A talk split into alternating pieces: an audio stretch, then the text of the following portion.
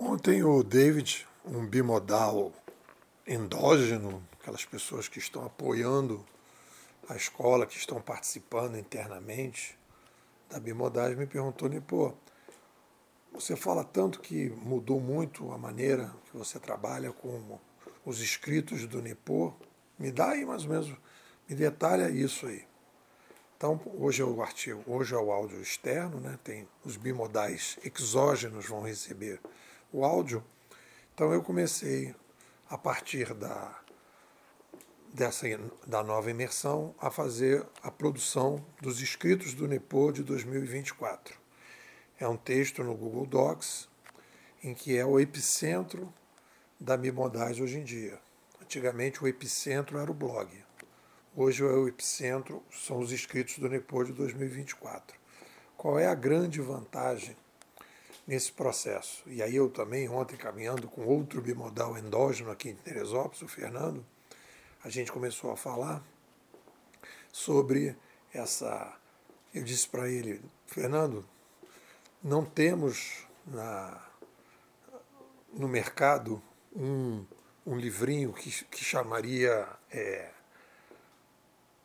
Escolas de Pensamento 2.0 para Leigos. A gente está inventando isso.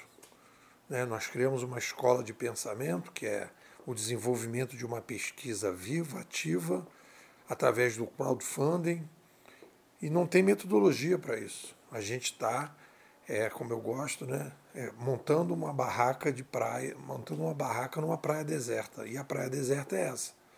Não só o conteúdo que a gente está desenvolvendo é novo, mas como a gente desenvolve esse conteúdo também tem uma novidade aí.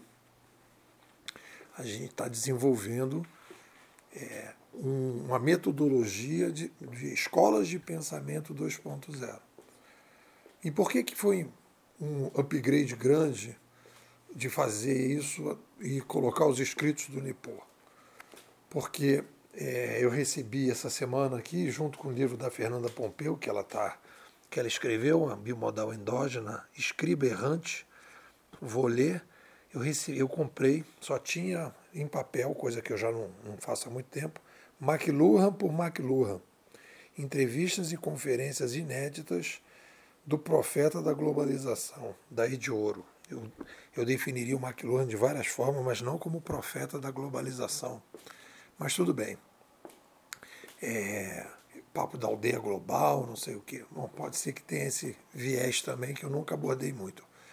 Então, o que, que o McLuhan, como é que a gente vai ter acesso às ideias do McLuhan? Ele está tendo aqui, né, através das entrevistas que ele deu, etc. Tal. E os escritos do Nepô, tudo que eu venho falando, às vezes eu falo mais do que eu falo do que eu escrevo, agora está tudo organizado num lugar só na sequência da publicação.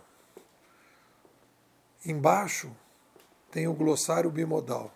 Todos os conceitos novos eu marquei em amarelo e os conceitos que a gente já vinha usando eu vou descrevendo. Então tem todos os conceitos. Além disso, tem todas as bibliografias. Eu me lembro de um livro, não sei do que, puf, boto na bibliografia. Hoje, por exemplo, eu botei do Mark Mason. Falo do Mark Mason pra caramba e não estava na bibliografia, está lá na bibliografia. Então, um bimodal endógeno e um bimodal exógeno que quiser ter acesso, ou qualquer pessoa que quiser ter acesso ao o que, que o Nepo escreveu em 2024, vai dar uns duzentos e tantos artigos, vai estar lá um livro para a pessoa poder ler, ver tudo que a gente está falando, ver qual é a bibliografia, qual é o glossário, isso está sendo atualizado e ano que vem estaremos escrevendo o Escritos do Nepo de 2025. Eu acho que é um, é um grande upgrade que junta tudo que está escrito, a ordem, na sequência, glossário e bibliografia. E a gente vai só melhorando, né? Obviamente que no próximo ano eu vou pegar o glossário, vou pegar a bibliografia, incorporar e ir melhorando. E tem coisas que se eu achar que tem que tirar, a gente tira e vai em frente. Então aí respondido o David, eu acho que é uma visão geral sobre o que a gente está trabalhando, né?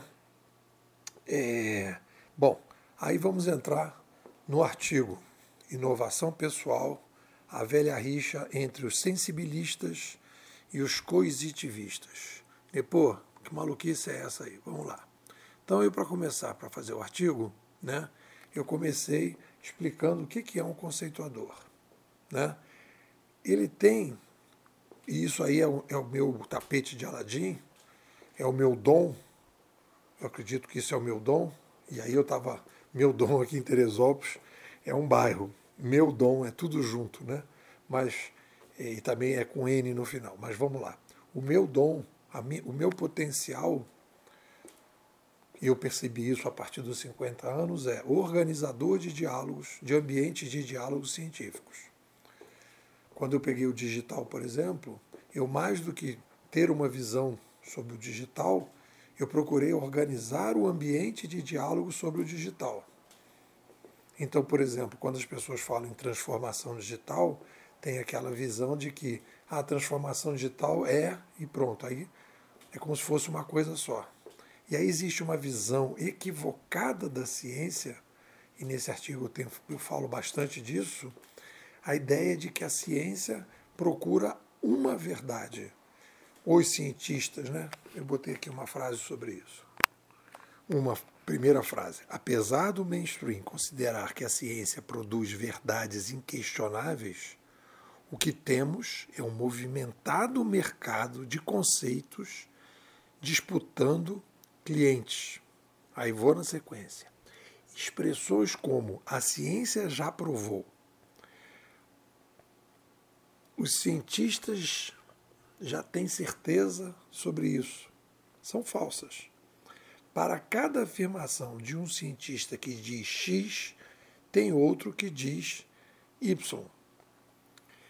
Então, o que, que a gente tem aí? A gente tem um ambiente de diálogo em que os, os conceituadores estão mercadando a sua abordagem. Nós temos várias abordagens. Né? E aí, quando a gente trabalha de maneira mais profunda essa conversa, e a gente vai falar isso sobre felicidade, né? a gente tem conceituadores mais medianos, que eu chamei aqui, ou mais de excelência, ou mais parciais ou mais completos. O McLuhan, por exemplo, por isso que eu até comprei esse livro dele para ver se ele fala sobre isso, né? quando ele trabalhou com a ideia da mudou a mídia, mudou a sociedade, ele, na verdade, estava tendo um impacto fortíssimo na ciência social, porque ele vai criar um novo motor da história. Mas ele faz uma reflexão sobre isso, até onde eu li do McLuhan, não. Eu me lembro do Mises, quando ele faz uma discussão é, sobre ciência social, ele se preocupa um pouco e, de ver como é que aquelas mudanças que ele está propondo na economia impactam no geral na ciência social. Então ele, o Mises, ele é mais é, ambientológico do que o McLuhan. O McLuhan é mais fenomenológico. O que quer dizer isso? Né? Pô, a pessoa se limita a estudar o fenômeno, mas não se preocupa com o ambiente. Eu tenho falado muito aqui, né, que é mais ou menos a ideia do marceneiro. O marceneiro faz mesas e cadeiras. E existe um marceneiro mais completo que, além de, de fazer se preocupar com as mesas e cadeiras, se preocupa com a oficina.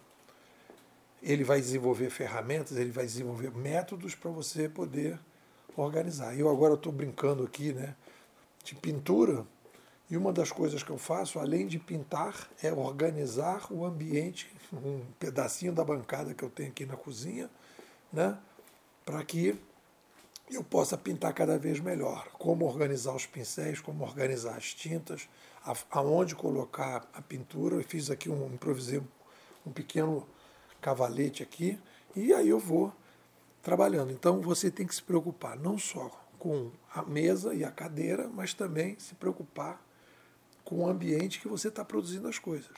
Então quando a gente vai estudar um fenômeno, seja o digital, seja a felicidade, seja quando você vai ao médico fazer algum tipo de procurar algum diagnóstico, é por isso que as pessoas procuram vários médicos, que procuram vários diagnósticos, porque você tem diferentes abordagens, independente qual é o fenômeno. Então vamos lá. Você tem saber que existem diversas abordagens sobre aquele fenômeno. Conhecer as diferentes abordagens sobre ele. E é isso que a gente às vezes faz quando vai em vários médicos. E por fim, escolher aquelas que são mais consistentes, que possam balizar as melhores decisões. Então, na verdade, a ciência é um mercadão. Né? E aí, dentro desse mercadão, e aí isso eu vi muito no digital, na minha experiência aí de 17 anos estudando digital, o que, que eu vi? Eu vi análises mais percepcionistas e outras mais padronistas. As percepcionistas é, ah, eu acho isso, eu acho aquilo, ah, o mundo digital é isso, o mundo digital é aquilo. Você fala, mas cadê o padrão? E é isso que caracterizou a procura da bimodais, né? em toda a nossa abordagem. E é isso que os canadenses nos ensinaram, e é por isso que a gente escolheu os canadenses. Né? A gente escolheu os canadenses porque eles são mais padronistas.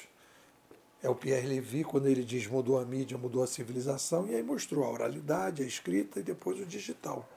E aí então a gente então teve uma opção mais padronista. Tudo isso faz uma diferença enorme na vida da gente. Entender que a ciência é um mercadão, entender que existem abordagens melhores e piores, e que a gente tem que escolher padrinhos que são padrinhos mais padronistas do que percepcionistas. Foi essa a escolha que eu fiz e por isso que eu acho que a gente tem um diferencial maior, porque eu escolhi os meus padrinhos mais padronistas do que percepcionistas, através dos canadenses e menos dos americanos, que no caso do digital estão muito mais percepcionistas do, do que padronistas.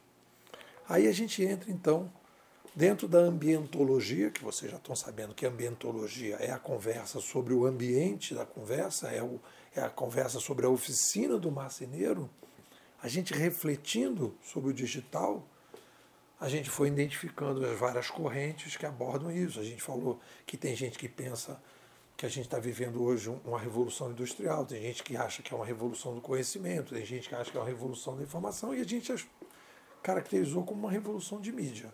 Então a gente foi fazendo as várias escolas, os, né, os conhecimentistas, que falam que é conhecimento, os industrialistas, que falam que é indústria, e a gente organizou. E a gente diz: olha, tem essas abordagens aqui, e a gente escolheu essa aqui. Por quê? Porque mudou a mídia, tem padrão, vai lá atrás, vai ver, etc. Tal, babá, explica e tal, defende. Então a gente mostra que tem que se fazer uma escolha e a gente propõe uma escolha mais adequada, diferente de outros. Quando a gente vai discutir sobre felicidade, e a gente está entrando na inovação pessoal, e dentro da ambientologia, a gente faz a escolha da ciência da inovação. Então a gente escolheu, olha, a gente vai desenvolver uma ciência da inovação. Que a gente substitui a ciência social por uma ciência da inovação, porque o Sapiens é dinâmico. E na ciência da inovação, a gente discutiu o digital na, na, na camada da inovação civilizacional, propôs algumas coisas para inovação grupal, organizacional, no livro Administração 3.0 que a gente escreveu, e agora a gente está falando de inovação pessoal. E aí, na inovação pessoal, a gente descobre duas grandes vertentes. E é isso que é importante entender, essas duas grandes vertentes, que eu chamei aqui, e isso é novidade que a gente está colocando nesse artigo de hoje, que é os sensibilistas e os coisitivistas. O que, que isso aí depois explica? Sensibilista, aqueles que acreditam que a métrica da felicidade deve se basear em sensações uma visão mais endógena, de dentro para fora, do que exógena, de fora para dentro. E os coisitivistas, aqueles que acreditam que a métrica da felicidade deve se basear em coisas, uma visão mais exógena, de fora para dentro, do que de mais de fora para dentro do que de dentro para fora, né? Aí o que que acontece? É, a visão mainstream e aí, olha só como é que é interessante quando a gente trabalha com ciência da inovação. A visão mainstream é uma visão que tende a. Né, essa visão mais coisificada da felicidade. Né? É, uma, é mais coisitivista. Por quê? Porque a gente vai caminhar nessa visão do sucesso, fama, dinheiro e status. Tudo isso é coisa, não é sensação. Eu não procuro uma sensação de bem-estar. Eu procuro algo do lado de fora e acho que aquilo vai trazer a sensação. Eu aposto que vai trazer a sensação, mas a referência não é a sensação. Né? E aí a gente percebe, já dentro da ciência da inovação, e já dentro do estudo do digital, que a topologia de poder influencia no aumento ou na redução dessas visões sobre felicidade. Então percebe, quando a gente tem a centralização ambiental, a gente tem um aumento da visão coisitivista da felicidade. Coisitivista exogenista da felicidade. A visão de que coisas e a visão do outro sobre você deve prevalecer. E quando a gente tem a descentralização ambiental, a gente tem o aumento da visão sensibilista e endogenista. E aí, quando eu vou começar a ler esses autores todos, olha como é importante organizar a brincadeira. Quando eu estou lendo esses autores todos, que tá falando, estão falando de felicidade, e principalmente aqui eu cito no artigo né, o Mark Mason, naquele livro A Sutil Arte de Ligar o Foda-se. Olha o nome. A Sutil Arte de Ligar o Foda-se. O que é o foda-se? O foda-se é foda-se a visão exógena. Foda-se a visão coisificada da felicidade. O importante é o que você acha, o que você sente. E é isso que você tem que colocar. Olha a frase dele. É importante escolher o que realmente importa para você e se concentrar nisso, ignorando o resto. Então ele está falando da visão endogenista, sensitivista da felicidade. Se preocupe com as suas sensações, com o que você pensa nesse processo. Foda-se o resto. Né? E ele depois vai. É, é, a responsabilidade pela nossa felicidade está em nossas próprias mãos. Ou seja, não terceirize, não coisifique, não ex, exogene, olha aí o verbo, não exogene a sua métrica da felicidade. Tem uma outra métrica. Então, o que a gente percebe? A gente percebe que vivemos hoje uma renascença civilizacional. Nessa renascença civilizacional, nessa revolução midiática, nós estamos aumentando a descentralização e o aumento da descentralização tem como uma demanda forte uma visão sensibilista da felicidade, uma visão endogenista, porque a gente vai aumentar as decisões, vai aumentar a autonomia e a gente precisa de uma felicidade cada vez mais de dentro para fora para que a gente possa escolher, para que a gente possa lidar com esse mundo que tem muito mais opções do que tinha antes. É um pouco por aí. O que vocês dizem? Bom, pessoal, hoje é quarta-feira, vocês estão recebendo o áudio. Esses áudios a gente produz todos os dias, áudios mais ou menos na mesma linha. A gente está desenvolvendo agora o, o projeto Felicidade Blockchain. Estamos capacitando, inclusive, bimodais para que eles possam disseminar a felicidade blockchain. A gente não teve isso na escola no, no passado, porque as organizações meio que deram um não para uma visão mais profunda e mais consistente das mudanças que precisavam fazer, uma transformação digital mais é, profunda. As pessoas, as organizações tradicionais estão preferindo fazer uma, uma transformação digital menos profunda. Né? E agora a gente está a gente está entrando nesse mercado da inovação pessoal. E na inovação pessoal, a gente está vendendo a felicidade blockchain. É um mercado que está se abrindo, acho que é um mercado interessante, e eu estou querendo convidar você para participar da escola. E mais do que participar, apoiar um projeto de pesquisa alternativo que a gente tem como meta entregar né, uma visão consistente sobre a ciência da inovação, com essas três camadas, civilizacional, organizacional e, e pessoal, grupal, barra organizacional e pessoal, e a gente ajudar as pessoas para lidar melhor com esse novo cenário. Então você se beneficia e você apoia a pesquisa. É um novo modelo de ciência feito de maneira descentralizada e eu acho que você pode dar esse apoio. Bom, é isso. O que, que você me diz? Tá afim?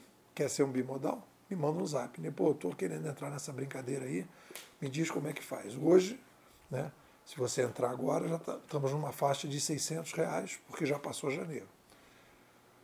O que, que você me diz?